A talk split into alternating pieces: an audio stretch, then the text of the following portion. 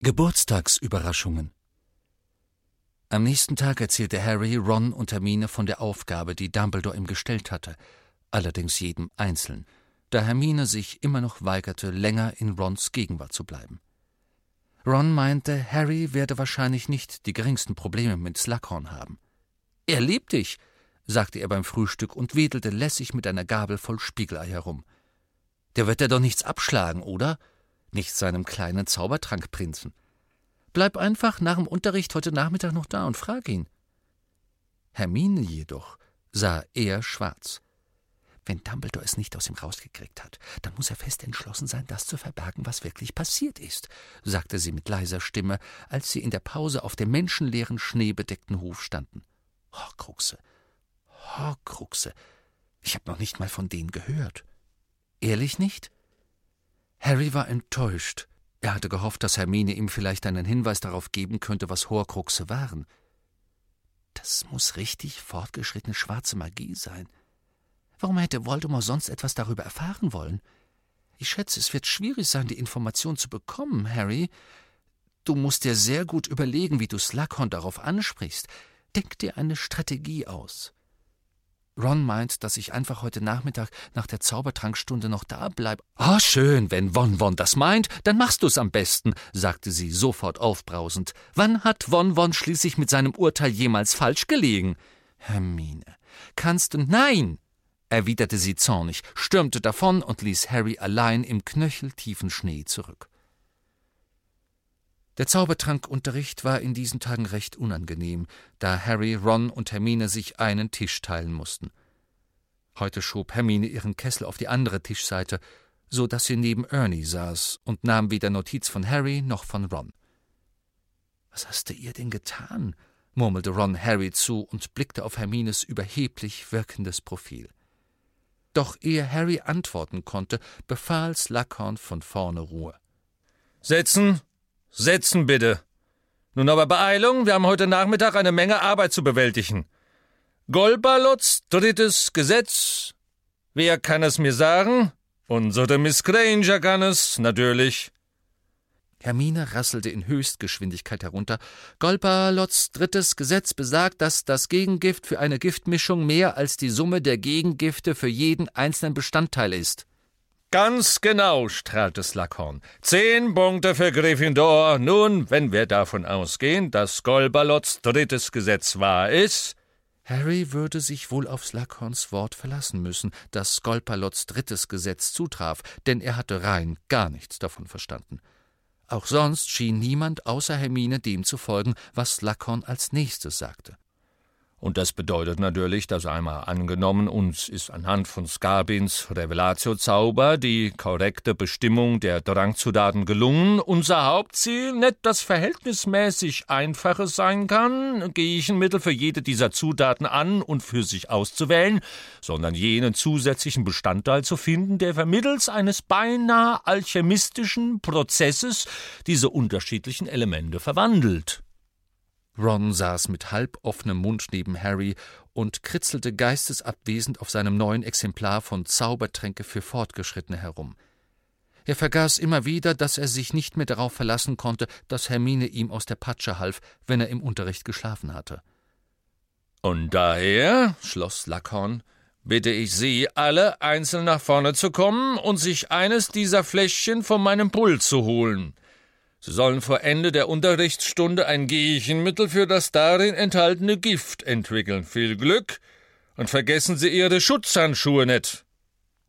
Hermine hatte ihren Platz verlassen und war schon auf halbem Weg zu Slughorns Pult, ehe der Rest der Klasse begriffen hatte, dass es an der Zeit war, sich in Bewegung zu setzen, und als Harry, Ron und Ernie wieder zum Tisch zurückkehrten, hatte sie den Inhalt ihres Fläschchens bereits in ihren Kessel gekippt und war dabei, ein Feuer darunter zu entfachen. Schade aber auch, dass der Prinz dir dabei nicht viel wird helfen können, Harry, sagte sie munter, als sie sich aufrichtete. Diesmal musst du die Grundsätze verstehen, die hier eine Rolle spielen, keine Kurzformeln oder Schummeleien. Verärgert entkorkte Harry das Fläschchen mit dem grellrosa Gift, das er von Slughorns Pult geholt hatte, kippte es in seinen Kessel und zündete ein Feuer darunter an. Er hatte nicht die leiseste Ahnung, was er als nächstes tun sollte. Er warf Ron einen Blick zu, der jetzt dastand und ziemlich dumm dreinschaute, denn er hatte Harry alles nachgemacht. Bist du sicher, dass der Prinz nicht irgendwelche Tipps hat? raunte er Harry zu. Harry zog sein zuverlässiges Exemplar von Zaubertränke für Fortgeschrittene hervor und schlug das Kapitel über Gegengifte auf.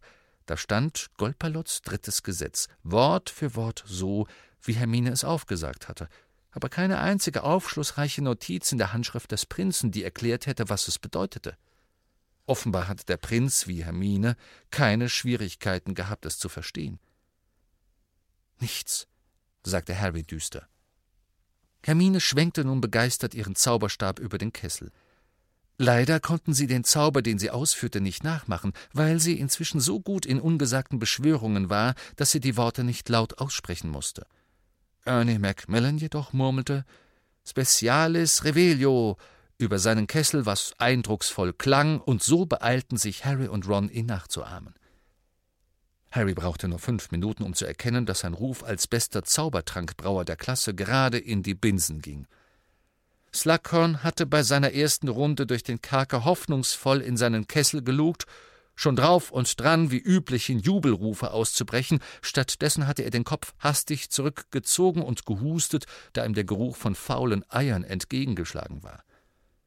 Hermines Gesicht hätte nicht selbstgefälliger sein können. Sie hatte es nicht ausstehen können, in jeder Zaubertrankstunde übertroffen zu werden. Jetzt füllte sie die auf mysteriöse Weise getrennten Bestandteile ihres Gifts in zehn verschiedene Kristallfläschchen um. Vor allem, um sich diesen ärgerlichen Anblick zu ersparen, beugte sich Harry über das Buch des Halbblutprinzen und blätterte unnötig heftig einige Seiten um. Und da stand es. Quer über eine lange Liste von Gegengiften gekritzelt. Einfach einen B zu A in den Hals stopfen. Harry starrte einen Moment auf diese Worte. Hatte er nicht vor langer Zeit schon mal von B zu A gehört? Hatte Snape sie nicht in ihrer allerersten Zaubertrankstunde erwähnt? Ein Stein aus dem Magen einer Ziege, der einen vor den meisten Giften rettet. Es war keine Lösung für das Golpalott-Problem, und wenn Snape noch ihr Lehrer gewesen wäre, hätte Harry es nicht gewagt, aber es war der Moment für eine Verzweiflungstat. Er hastete hinüber zum Vorratsschrank und durchwühlte ihn, stieß Einhornhörner und getrocknete Kräuterbüschel beiseite, bis er ganz hinten eine kleine Pappschachtel mit der Aufschrift Bezoare fand. Er öffnete die Schachtel genau in dem Moment, als Lackhorn rief Noch zwei Minuten Zeit für alle. Sie enthielt ein halbes Dutzend schrumpeliger brauner Gegenstände, die eher vertrockneten Nieren als echten Steinen glichen. Harry ergriff einen davon, stellte die Schachtel wieder in den Schrank und eilte zurück zu seinem Kessel. Die Zeit ist um, rief Slughorn fröhlich. Nun wollen wir uns mal ansehen, wie Sie sich angestellt haben. Bless, was haben Sie für mich? Slughorn schlenderte gemächlich durch den Raum und begutachtete die verschiedenen Gegengifte. Niemand war mit der Aufgabe fertig geworden, doch Hermine versuchte ein paar weitere Zutaten in ihre Flasche zu stopfen, ehe Slughorn zu ihr kam. Ron hatte ganz aufgegeben und versuchte nur noch die fauligen Dämpfe möglichst nicht einzuatmen, die aus seinem Kessel stiegen. Harry stand da und wartete, den Bezoar fest in seiner leicht verschwitzten Hand. Slughorn kam als letztes zu ihrem Tisch. Er schnupperte an Ernest Gebräu, verzog das Gesicht und ging weiter zu Ron. Über Rons Kessel hielt er es nicht lange aus, sondern wich rasch leicht würgend zurück. Und Sie, Harry? Was haben Sie mir zu zeichnen? Harry streckte die flache Hand mit dem B zu A aus. Slughorn sah den Stein ganze zehn Sekunden an. Einen Moment lang fragte sich Harry, ob er ihn anschreien würde. Dann warf Slughorn den Kopf zurück und brüllte vor Lachen Sie sind mir vielleicht einer, mein Junge. dröhnte er, nahm den Bezoar und hielt ihn hoch, damit die Klasse ihn sehen konnte. Ah, Sie sind wie Ihre Mutter. Nun, ich kann nicht behaupten, Sie hätten es falsch gemacht. Ein B zu A würde sicherlich als Gegengift für all diese Tränke wirken. Hermine, die schweißnass im Gesicht war und Ruß an der Nase hatte, schien hell erzürnt. Ihr halbfertiges Gegengift mit 52 Zutaten, darunter einem Büschel von ihrem eigenen Haar, blubberte träge hinter Slughorn, der nur noch Augen für Harry hatte. Und du bist ganz von allein auf einen B zu A gekommen, stimmt's, Harry? fragte sie zähneknirschend. Das ist der unabhängige Geist, den ein echter Zaubertrankmacher braucht, sagte Slughorn vergnügt, ehe Harry antworten konnte. Genau wie seine Mutter. Sie hatte das gleiche intuitive Gespür für die Zaubertrankbrauerei. Zweifellos hat er das von Lilly, ja. Harry, wenn Sie einen B zu A zur Hand haben, funktioniert das natürlich. Da sie allerdings nicht gegen alles wirken und ziemlich selten sind, ist es trotzdem wissenswert, wie man Gifte mischt. Der einzige im Raum, der noch wütender dreinblickte als Hermine, war Malfoy. Er hatte sich zu Harrys Vergnügen mit etwas bekleckert, das wie Katzenkotze aussah. Bevor Hermine oder Malfoy jedoch ihre Wut zum Ausdruck bringen konnten, dass Harry wieder mal mit Nichtstun der Klassenbeste geworden war, läutete die Glocke. Sachen einräumen, rief Slughorn, und zehn weitere Punkte für Gryffindor, allein schon für den Schneid. Unentwegt glucksend watschelte er zurück zu seinem Pult an der Stirnseite des Kerkers. Harry trödelte und nahm sich übermäßig viel Zeit, seine Tasche zu packen. Weder Ron noch Hermine wünschten ihm Glück, als sie hinausgingen. Beide wirkten ziemlich verärgert. Schließlich waren Harry und Slughorn allein im Raum. Nun aber los, Harry, Sie werden zu spät in die nächste Stunde kommen, sagte Slughorn freundlich und ließ die goldenen Schnallen an seiner Drachenhautmappe zuschnappen. Sir, sagte Harry und erinnerte sich unweigerlich an Voldemort. Ich wollte Sie etwas fragen. Dann nur zu, mein lieber Junge, nur zu. Sir, könnten Sie mir sagen, was Sie über über Horcruxe wissen? Slughorn erstarrte. Sein rundes Gesicht schien in sich zusammenzufallen. Er fuhr sich mit der Zunge über die Lippen und sagte Was haben Sie gesagt? Ich habe gefragt, ob Sie etwas über Horcruxe wissen, Sir. Es ist nämlich. Dumbledore hat Sie dazu angestiftet, flüsterte Slughorn. Seine Stimme war völlig verändert. Sie klang nicht mehr freundlich, sondern schockiert, maßlos entsetzt. Er fummelte fahrig in seiner Brusttasche herum, zog ein Taschentuch heraus und wischte sich den Schweiß von der Stirn. Dumbledore hat Ihnen diese, diese Erinnerung gezeigt. Oder? Das stimmt doch. Ja, sagte Harry, der blitzschnell entschieden hatte, dass es das Beste war, nicht zu lügen. Ja, natürlich, sagte Slughorn leise und tupfte immer noch sein weißes Gesicht ab. Natürlich, also, wenn Sie diese Erinnerung gesehen haben, Harry, dann wissen Sie, dass ich nix, nix, er wiederholte das Wort mit Nachdruck, nix über Horcruxe weiß. Er packte seine Drachenhautmappe, stopfte das Taschentuch in die Brusttasche zurück und marschierte zur Kerkertür. Sir, sagte Harry verzweifelt, ich dachte nur, da wäre noch ein bisschen mehr von der Erinnerung. Tatsächlich? Dann haben Sie falsch gedacht. Verstanden? Falsch! Er brüllte das letzte Wort, und ehe Harry noch etwas sagen konnte, schlug er die Kerkertür hinter sich zu. Weder Ron noch Hermine zeigten auch nur einen Hauch von Mitgefühl, als Harry ihnen von dem katastrophalen Gespräch erzählte. Hermine kochte immer noch vor Wut über die Art und Weise, wie Harry Erfolg eingeheimst hatte, ohne die Arbeit richtig zu machen. Ron nahm ihm übel, dass er ihm nicht auch einen B2A zugesteckt hatte. Es hätte einfach blöd ausgesehen, wenn wir es beide getan hätten, sagte Harry gereizt. Schau mal, ich musste doch versuchen, ihn weich zu kriegen, damit ich ihn wegen Voldemort befragen konnte, oder? Ach, jetzt reiß dich doch mal zusammen, fügte er wütend hinzu, als Ron beim Klang dieses Namens zusammenzuckte. Zornig wegen seines Fehlschlags und wegen Rons und Hermines Verhalten brütete Harry in den folgenden Tagen darüber, wie er das nächste Mal ans Slughorn herantreten konnte. Er beschloss, Slughorn zunächst einmal glauben zu machen, dass er die ganze Sache mit den Horcruxen vergessen habe. Sicher war es das Beste, wenn er ihn in vermeintlicher Sicherheit wiegte, ehe er wieder zum Angriff überging.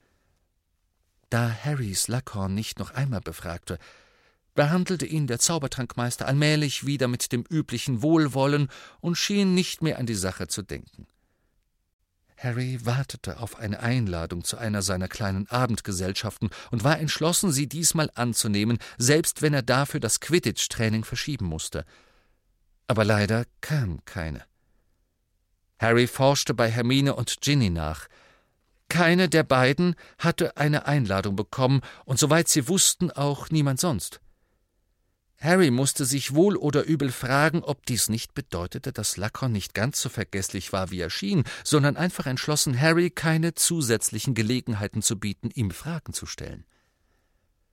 Unterdessen hatte die Bibliothek von Hogwarts Hermine zum ersten Mal seit Menschengedenken im Stich gelassen. Hermine war so schockiert, dass sie sogar vergaß, auf Harry wegen seines Bezoar-Tricks sauer zu sein.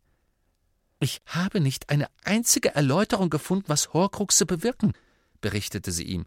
Nicht eine einzige.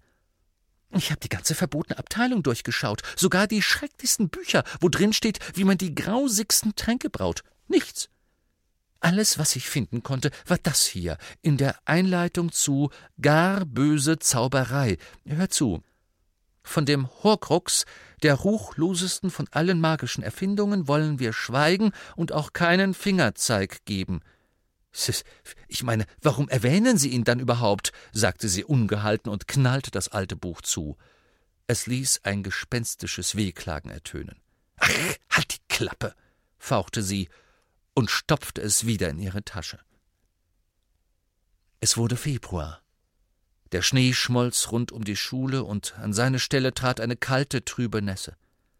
Purpurgraue Wolken hingen tief über dem Schloss, und unaufhörlich ging ein eisiger Regen nieder, der die Rasenfläche rutschig und schlammig machte.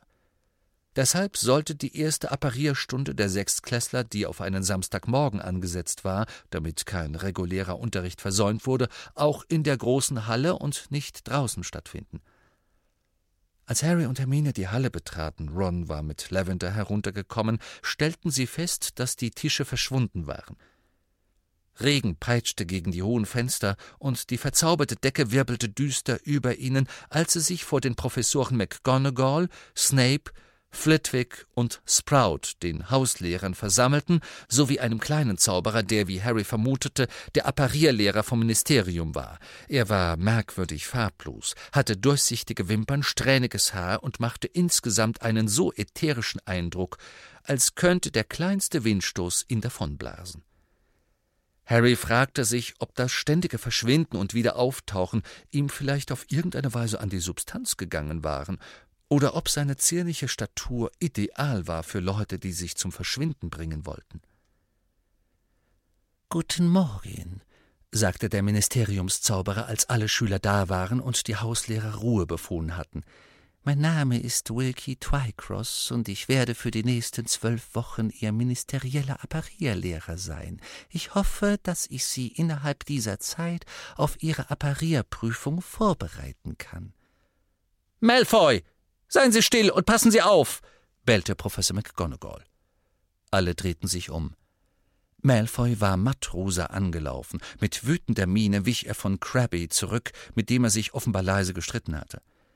Harry warf rasch einen Blick zu Snape, der ebenfalls verärgert schien, obwohl Harry stark vermutete, dass der Grund dafür weniger Malfoys ungezogenes Verhalten war, als die Tatsache, dass McGonagall einen Schüler aus seinem Haus gemaßregelt hatte und dann werden viele von ihnen gut gerüstet sein, um die Prüfung abzulegen, fuhr Twycross fort, als ob es keine Unterbrechung gegeben hätte. Wie Sie vielleicht wissen, ist es normalerweise unmöglich, innerhalb von Hogwarts zu apparieren oder zu disapparieren. Der Schulleiter hat diesen Bann für eine Stunde ausschließlich in der großen Halle aufgehoben, damit Sie üben können. Darf ich darauf hinweisen, dass Sie nicht aus den Mauern dieser Halle heraus apparieren können und dass es unklug wäre, dies zu versuchen? Ich möchte Sie nun alle bitten, sich so hinzustellen, dass Sie vor sich etwa zwei Meter Platz haben.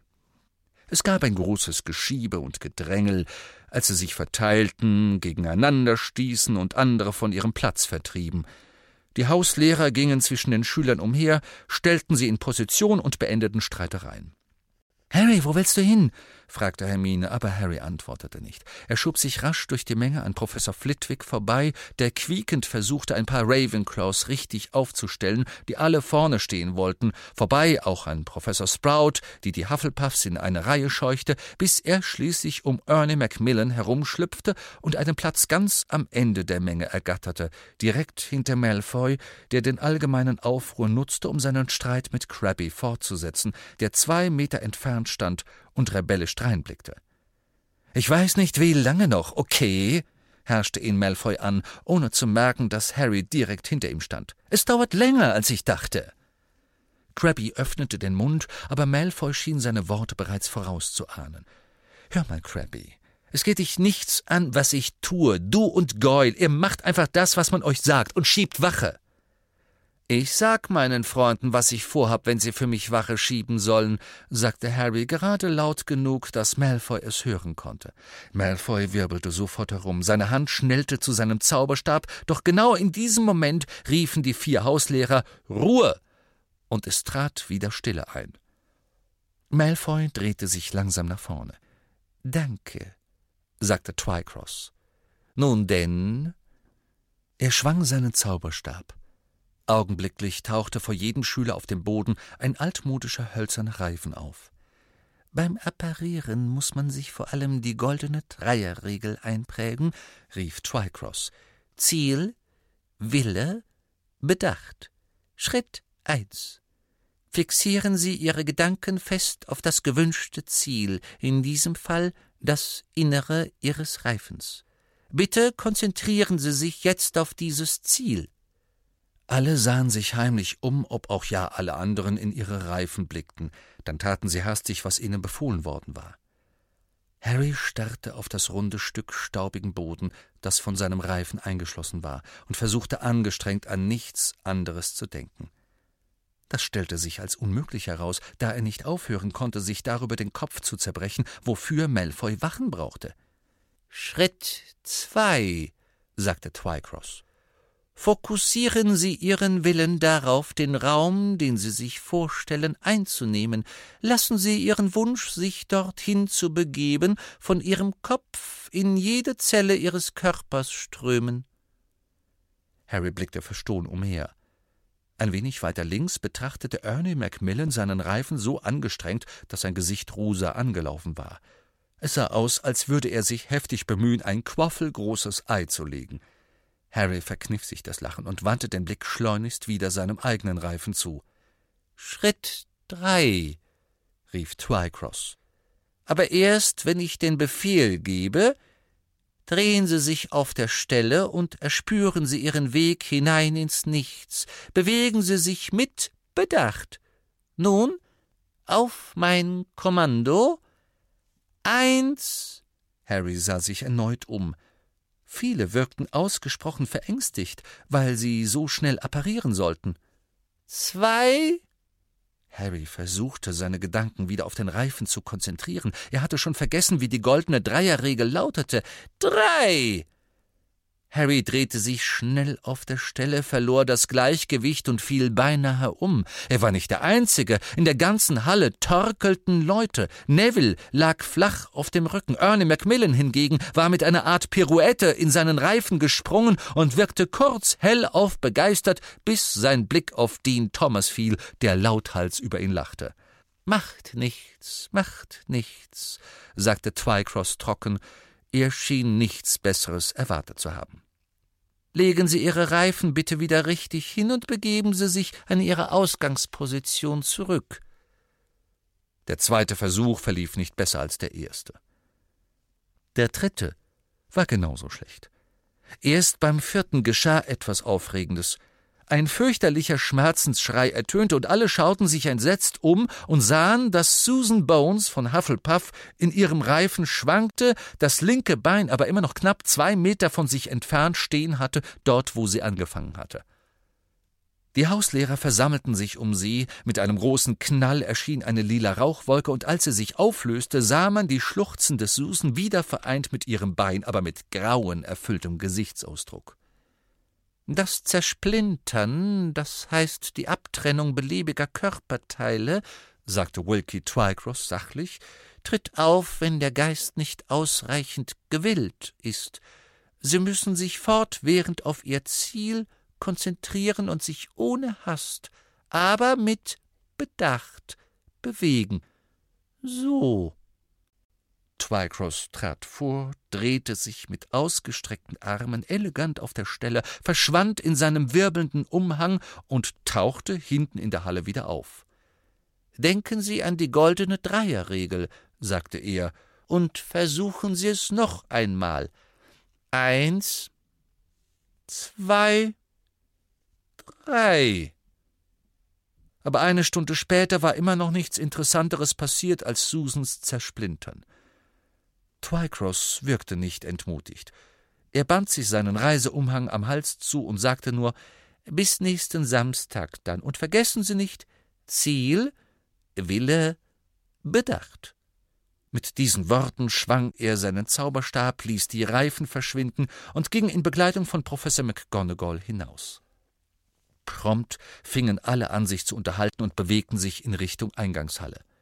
Wie war's denn bei dir? Fragte Ron, der auf Harry zueilte. Ich glaube, bei meinem letzten Versuch habe ich was gespürt. Irgendwie hat's in meinen Füßen gekribbelt. Ich schätze mal, deine Turnschuhe sind zu klein. Won, won, sagte eine Stimme hinter ihnen, und Hermine stolzierte feixend vorbei. Ich habe überhaupt nichts gespürt, sagte Harry, ohne diese Unterbrechung zu beachten. Aber mir ist das im Augenblick auch egal. Was soll denn das heißen, es ist dir egal? Willst du nicht apparieren lernen? fragte Ron ungläubig. Ich bin ehrlich gesagt nicht sonderlich scharf drauf. Fliegen finde ich besser, erwiderte Harry, hielt über die Schulter nach Malfoy Ausschau und beschleunigte seine Schritte, als sie in die Eingangshalle kamen. Hör mal, beeil dich bitte, ich hab da noch was vor. Ron folgte Harry völlig verwirrt im Laufschritt zurück zum Gryffindor-Turm. Sie wurden vorübergehend von Peeves aufgehalten, der eine Tür im vierten Stock blockiert hatte und sich weigerte, einen durchzulassen, wenn man nicht seine eigene Unterhose anzündete. Aber Harry und Ron machten einfach kehrt und nahmen eine ihrer bewährten Abkürzungen. Fünf Minuten später kletterten sie durch das Porträtloch. Sagst du mir jetzt endlich, was das soll? fragte Ron leicht keuchend. Dort hinauf, sagte Harry, durchquerte den Gemeinschaftsraum und ging vorneweg durch die Tür, die zur Jungentreppe führte. Wie Harry gehofft hatte, war ihr Schlafsaal leer. Er riss seinen Koffer auf und fing an, darin herumzuwühlen, während Ron ungeduldig zusah. Harry, Malfoy setzt Crappy und Goyle als Wachen ein. Er hat gerade eben mit Crappy gestritten. Ich will wissen. Ah. Er hatte gefunden, was er suchte. Ein zusammengefaltetes, quadratisches, scheinbar leeres Blatt Pergament, das er nun ausbreitete und mit der Spitze seines Zauberstabs antippte. Ich schwöre feierlich, dass ich ein Tunichtgut bin. Jedenfalls ist Malfoy einer. Sofort erschien die Karte des Rumtreibers auf der Oberfläche des Pergaments. Es war ein detaillierter Plan von jedem einzelnen Stockwerk des Schlosses, und die winzigen, beschrifteten schwarzen Punkte, die sich darauf bewegten, verwiesen auf jeden Schlossbewohner.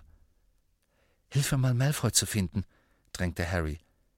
Er legte die Karte auf sein Bett und die beiden beugten sich darüber und suchten. Da, sagte Ron nach etwa einer Minute. Er ist im Gemeinschaftsraum der Slytherins. Sieh mal. Mit Parkinson und Sabini und Krabby und Goyle. Enttäuscht sah Harry auf die Karte hinunter, doch er fing sich fast sofort wieder. Also, ich behalte ihn von jetzt an im Auge, und sobald ich ihn irgendwo rumschleichen sehe und Krabbe und Gold draußen Schmiere stehen, ziehe ich den guten alten Tarnumhang an und gehe los, um rauszufinden, was er. Er brach ab. Der Neville betrat den Schlafsaal. Er trug einen starken Geruch nach angesenktem Stoff herein und begann seinen Koffer nach einer frischen Unterhose zu durchwühlen. So entschlossen Harry auch war, Malfoy auf frischer Tat zu ertappen, hatte er während der nächsten Wochen doch keinerlei Glück. Obwohl er so oft wie möglich die Karte zur Rate zog und manchmal zwischen den Unterrichtsstunden unnötig aufs Klo ging, um sie abzusuchen, entdeckte er Malfoy kein einziges Mal an einem verdächtigen Ort. Immerhin bemerkte er, dass Crabby und Goyle häufiger als sonst nur zu zweit im Schloss umhergingen und gelegentlich auch in verlassenen Korridoren eine Weile still stehen blieben. Aber zu diesen Zeiten war Malfoy nicht nur nirgendwo in ihrer Nähe, sondern auf der Karte auch überhaupt nicht ausfindig zu machen. Das war äußerst mysteriös. Harry überlegte, ob Malfoy möglicherweise tatsächlich das Schulgebäude verließ, aber er wusste nicht, wie er das anstellen konnte bei dem hohen Sicherheitsstandard, der jetzt im Schloss wirksam war. Er konnte nur vermuten, dass er Malfoy zwischen den Hunderten von winzigen schwarzen Punkten auf der Karte übersah. Und was den Umstand betraf, dass Malfoy, Crabby und Goyle offenbar eigene Wege gingen, obwohl sie normalerweise unzertrennlich waren, so passierte das eben, wenn Leute älter wurden. Ron und Hermine, dachte Harry traurig, waren der lebende Beweis dafür. Der Februar ging auf den März zu, ohne dass sich das Wetter änderte. Doch war es jetzt nicht nur nass, sondern dazu auch noch windig. Allgemeine Entrüstung rief ein Aushang an den schwarzen Brettern der Gemeinschaftsräume hervor, dass der nächste Ausflug nach Hogsmeade gestrichen war. Ron war hell erzürnt. Der war an meinem Geburtstag. Ich hab mich darauf gefreut. Ist doch keine große Überraschung, oder? sagte Harry, nach dem, was Katie passiert ist? Katie war immer noch nicht aus dem St. Mungo zurückgekehrt. Mehr noch, der Tagesprophet hatte von neuen Verschwundenen berichtet, darunter mehrere Verwandte von Hogwarts-Schülern. Aber jetzt habe ich nichts mehr, auf das ich mich freuen kann, nur das blöde Apparieren, sagte Ron missmutig. Es wird ein toller Geburtstag. Selbst nach drei weiteren Lektionen erwies sich das Apparieren als unverändert schwierig, obwohl es noch ein paar Leute mehr geschafft hatten, sich zu zersplintern. Die Enttäuschung war groß und es herrschte einiger Unmut über Wilkie Twycross und seine goldene Dreierregel, die ihm eine Anzahl von Spitznamen eingetragen hatte, von denen drei Käse hoch und Misthund mal drei noch die höflichsten waren. Herzlichen Glückwunsch zum Geburtstag, Ron, sagte Harry, als sie am 1. März von Seamus und Dean geweckt wurden, die lärmend zum Frühstück aufbrachen. Hier, ein Geschenk für dich. Er warf das Päckchen hinüber auf Rons Bett, wo es auf einem kleinen Haufen von Geschenken landete, die, wie Harry annahm, bestimmt in der Nacht von Hauselfen gebracht worden waren. Danke, sagte Ron verschlafen, und während er das Papier abriss, stieg Harry aus dem Bett, öffnete seinen Koffer und fing an, darin nach der Karte des Rumtreibers zu stöbern, die er nach jedem Gebrauch versteckte. Er schleuderte den halben Inhalt seines Koffers hinaus, bis er sie unter den zusammengerollten Socken verborgen fand, in denen er immer noch sein Fläschchen mit dem Glückstrank Felix Felicis aufbewahrte. Gut, murmelte er, nahm sie mit ins Bett zurück, tippte sachte darauf und murmelte leise, damit ihn Neville, der gerade am Fußende seines Bettes vorbeiging, nicht hören konnte. Ich schwöre feierlich, dass ich ein Tu nicht gut bin. Klasse, Harry, sagte Ron begeistert und wedelte mit dem neuen Paar Quidditch-Hüterhandschuhen, das Harry ihm geschenkt hatte. Bitte, sagte Harry geistesabwesend und suchte den Schlafsaal der Slytherins gründlich nach Malfoy ab. Hey, ich glaub nicht, dass er in seinem Bett ist.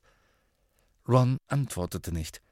Er war zu beschäftigt, damit Geschenke auszupacken und stieß ab und zu einen Freudenschrei aus. Richtig fette Beute dieses Jahr, verkündete er und hielt eine dicke goldene Uhr in die Höhe mit merkwürdigen Symbolen um den Rand und winzigen beweglichen Sternen statt Zeigern. Schau mal, was ich von Mom und Dad gekriegt hab. Mensch, ich glaub, ich werd nächstes Jahr nochmal volljährig. Cool, murmelte Harry, der nur einen kurzen Blick für die Uhr übrig hatte, ehe er die Karte noch genauer betrachtete. Wo steckte Malfoy? Er schien nicht am Slytherin-Tisch in der großen Halle beim Frühstück zu sein. Er war nicht in der Nähe von Snape, der in seinem Büro saß. Er war in keinem der Clues oder im Krankenflügel. Magst ein? Sagte Ron schmatzend und hielt ihm eine Schachtel Schokokessel hin.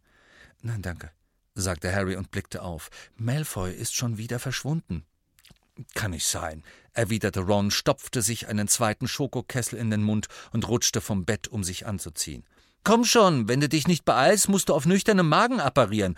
Obwohl, das könnte es leichter machen, vermute ich mal. Ron blickte nachdenklich auf die Schachtel mit den Schokokesseln. Dann zuckte er die Achseln und genehmigte sich einen dritten.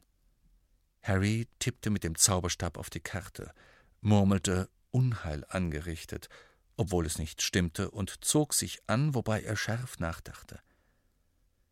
Es musste doch eine Erklärung für Malfoys ständiges Verschwinden geben, aber er kam einfach nicht darauf, welche es sein könnte. Der beste Weg, die Sache zu klären, wäre wohl, ihn zu beschatten, doch selbst mit dem Tarnumhang ließ sich diese Idee nicht verwirklichen. Er hatte Unterricht, Quidditch-Training, Hausaufgaben und Apparieren. Er konnte Malfoy nicht den ganzen Tag durch die Schule folgen, ohne dass seine Abwesenheit bemerkt würde. Fertig? fragte er Ron. Auf halbem Weg zur Schlafsaaltür wurde ihm bewusst, dass Ron sich nicht bewegt hatte.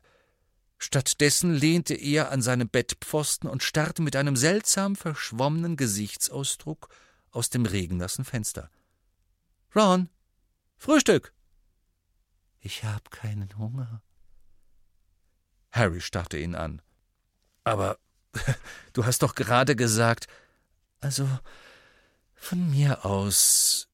Ich geh mit dir runter, seufzte Ron.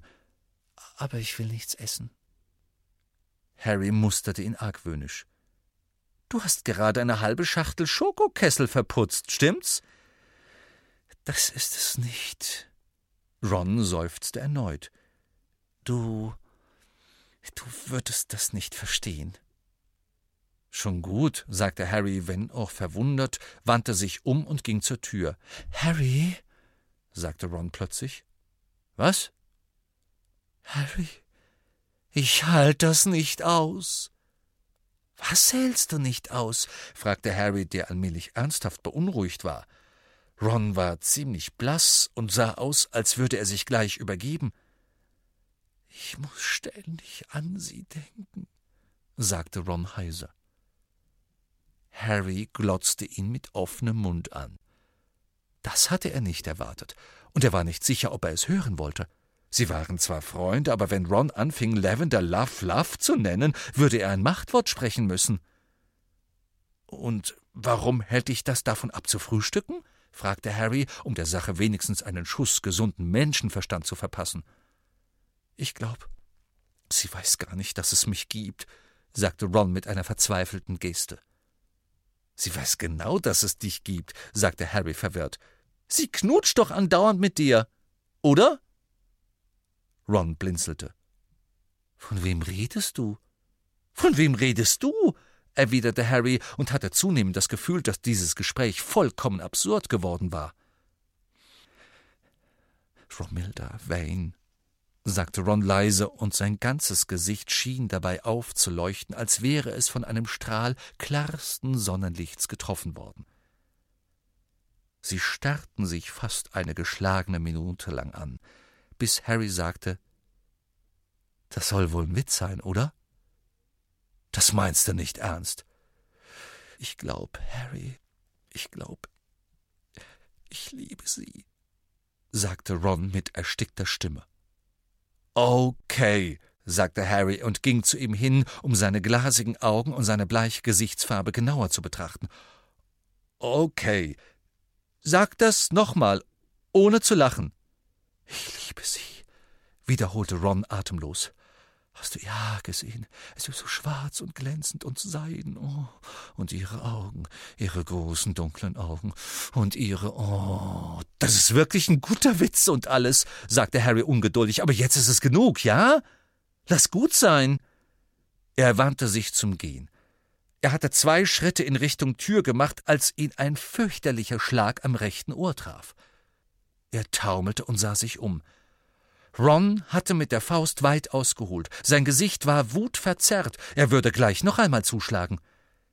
Harry reagierte unwillkürlich. Ohne bewusst darüber nachzudenken, hatte er den Zauberstab schon aus der Tasche und die Beschwörung im Kopf. Levi Corpus. Ron schrie, als er wieder an den Fersen in die Höhe gerissen wurde. Hilflos baumelte er mit herunterhängendem Umhang kopfüber in der Luft. Wofür war das denn? brüllte Harry. Du hast sie beleidigt, Harry. Du hast gesagt, es sei ein Witz, rief Ron, der allmählich puterrot anlief, da ihm das ganze Blut in den Kopf schoss. Das ist doch verrückt, sagte Harry. Was ist in dich gefahren? Und dann sah er die offene Schachtel auf Rons Bett liegen, und die Wahrheit traf ihn mit der Wucht eines heranpreschenden Trolls. Wo hast du diese Schokokessel her? Die habe ich zum Geburtstag gekriegt, rief Ron, der sich verzweifelt bemühte, freizukommen und dabei langsam in der Luft kreiste. Ich hab dir doch einen angeboten. Du hast sie einfach vom Boden aufgehoben, stimmt's? Die waren von meinem Bett gefallen, okay? Lass mich runter! Die sind nicht von deinem Bett gefallen, du Knallkopf, begreifst du nicht? Das waren meine. Ich hab sie aus meinem Koffer geschmissen, als ich nach der Karte gesucht hab. Das sind die Schokokessel, die Romilda mir vor Weihnachten geschenkt hat, und da ist überall ein Schuss Liebestrank drin. Doch Ron schien nur ein einziges Wort davon zu registrieren. Romilda? wiederholte er. Hast du Romilda gesagt? Harry, kennst du sie? Kannst du mich mit ihr bekannt machen? Harry starrte auf den baumelnden Ron, dessen Gesicht jetzt ungeheuer hoffnungsvoll aussah, und musste dagegen ankämpfen, laut loszulachen. Ein Teil von ihm, der dem pochenden rechten Ohr am nächsten war, hatte größte Lust, Ron herunterzulassen und dabei zuzusehen, wie er Amok lief, bis die Wirkung des Zaubertranks nachließ. Doch andererseits waren sie ja eigentlich Freunde. Ron war nicht er selbst gewesen, als er ihn angegriffen hatte, und Harry dachte, dass er noch einen Schlag verdient hätte, wenn er zulassen würde, dass Ron Romilda Vane seine unsterbliche Liebe erklärte. Ja, ich mach dich mit ihr bekannt, sagte Harry, während er rasch überlegte. Ich lass dich jetzt runter, okay? Er ließ Ron auf den Boden krachen. Sein Ohr tat tatsächlich ziemlich weh, aber Ron sprang einfach auf die Füße und grinste. Sie wird in Slacons Büro sein, sagte Harry in überzeugtem Ton und ging voraus zur Tür. Was hat sie dort zu suchen? fragte Ron besorgt und beeilte sich, ihn einzuholen. Och, sie nimmt bei ihm Nachhilfe in Zaubertränke, flunkerte Harry wild. Vielleicht könnte ich fragen, ob ich mitmachen kann, sagte Ron eifrig. Hm, großartige Idee, sagte Harry. Lavender wartete neben dem Porträtloch, eine Komplikation, mit der Harry nicht gerechnet hatte. Du bist zu spät, Won Won, schmollte sie. Ich hab dir einen Geburtstag. Lass mich in Ruhe, sagte Ron ungeduldig. Harry stellt mich gleich Romilda Vane vor. Und ohne ein weiteres Wort zu ihr drängte er sich durch das Porträtloch. Harry versuchte mit entschuldigender Miene zu Lavender hinüberzuschauen, aber vielleicht sah es auch nur amüsiert aus, denn Lavender blickte beleidigter denn je, als die fette Dame hinter ihnen zuschwang. Harry war ein wenig besorgt gewesen, ob Slughorn vielleicht beim Frühstück war, doch er kam beim ersten Klopfen an seine Bürotür in einem grünen, samtnen Morgenmantel und einer dazu passenden Nachtmütze und mit ziemlich trübem Blick. Harry, es ist sehr früh für einen Besuch. Ich schlaf samstags für gewöhnlich länger. Professor, es tut mir wirklich leid, Sie zu stören, sagte Harry so leise wie möglich, während Ron sich auf die Zehenspitzen stellte und versuchte, an Slughorn vorbei in sein Zimmer zu spähen. Aber mein Freund Ron hat aus Versehen einen Liebestrank geschluckt. Wäre es möglich, dass Sie ihm ein Gegenmittel zubereiten? Ich würde ihn ja zu Madame Pomfrey bringen, aber wir dürfen nichts aus Weasleys zauberhafte Zauberscherze haben und äh, Sie wissen schon, unangenehme Fragen. Ich hätte gedacht, Sie könnten ihm selber einen Heimtrank zusammenmischen, Harry. Ein geschickter Zaubertrankbrauer wie Sie? Hm, sagte Harry, etwas abgelenkt, weil Ron ihm nun mit dem Ellbogen in die Rippen stieß und versuchte, sich gewaltsam Zutritt zu verschaffen. Also, ich habe noch nie ein Gegenmittel für einen Liebestrank gemischt, Sir, und bis ich das richtig hinbekomme, hat Ron vielleicht schon was Schlimmes angestellt. Es war hilfreich, dass Ron ausgerechnet in diesem Moment stöhnte. Ich kann sie nicht sehen, Harry. Versteckt er sie? War dieser Trank vielleicht schon etwas älter? Fragte Slughorn, der Ron nun mit beruflichem Interesse musterte. Sie können stärker werden, wissen Sie, je länger man sie aufhebt. Das würde einiges erklären, keuchte Harry, der sich inzwischen tatsächlich einen Ringkampf mit Ron lieferte, um ihn davon abzuhalten, Slughorn niederzuschlagen. Er hat heute Geburtstag, Professor, fügte er flehend hinzu. Oh, na gut, dann kommen Sie rein. Kommen Sie, gab Slughorn nach. Ich hab alles Nötige hier in meiner Tasche. Es ist kein schwieriges Gegenmittel. Ron stürmte durch die Tür in Slughorns überheiztes, vollgestopftes Büro, stolperte über einen quastenbesetzten Fußschemel, fand das Gleichgewicht wieder, indem er sich an Harrys Hals klammerte und murmelte: Das hat sie nicht gesehen, oder? Sie ist noch nicht da, sagte Harry und sah zu, wie Slughorn seine Zaubertranktasche öffnete und ein bisschen hiervon und davon in ein kleines Kristallfläschchen gab. Das ist gut, sagte Ron fieberhaft. Wie sehe ich aus? Sehr hübsch, sagte Slughorn sanft und reichte Ron ein Glas mit klarer Flüssigkeit. Nun trinken Sie das aus. Es ist ein Tonikum für die Nerven, damit Sie ruhig bleiben, wenn sie kommt, verstehen Sie? Genial, sagte Ron begierig und stürzte das Gegenmittel geräuschvoll hinunter. Harry und Slughorn beobachteten ihn. Einen Moment lang sah Ron sie strahlend an, dann ganz langsam wurde sein Lächeln schwächer und verschwand, und an seine Stelle trat ein äußerst entsetzter Gesichtsausdruck. Also alles wieder in Ordnung? sagte Harry grinsend. Slughorn gluckste. Vielen Dank, Professor. Keine Ursache, mein Junge, keine Ursache, sagte Slughorn, während Ron, der einen völlig zerschmetterten Eindruck machte, im nächsten Sessel zusammenbrach. Er braucht jetzt eine kleine Stärkung, fuhr Slughorn fort und hastete nun hinüber zu einem Tisch voller Getränke. Ich hab Butterbier, ich hab Wein, ich hab noch eine letzte Flasche von diesem im Eichenfass gereiften Met. Hm. Die wollte ich eigentlich Dumbledore zu Weihnachten schenken. Nun ja, was er nicht weiß, machte nicht heißen.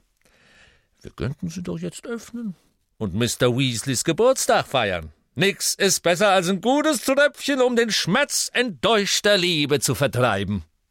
Er lachte wieder glucksend, und Harry stimmte ein. Das war das erste Mal, dass er mit Slughorn fast allein war, seit seinem katastrophalen ersten Versuch, ihm die wahre Erinnerung zu entlocken.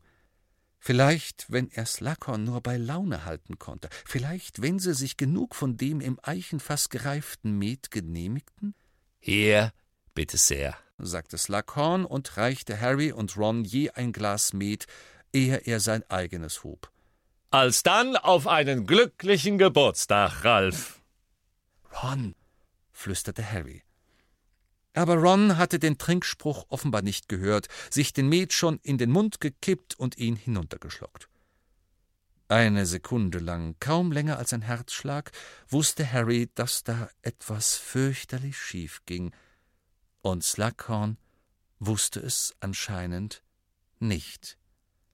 Und noch auf viele weitere? Ron! Ron hatte sein Glas fallen lassen.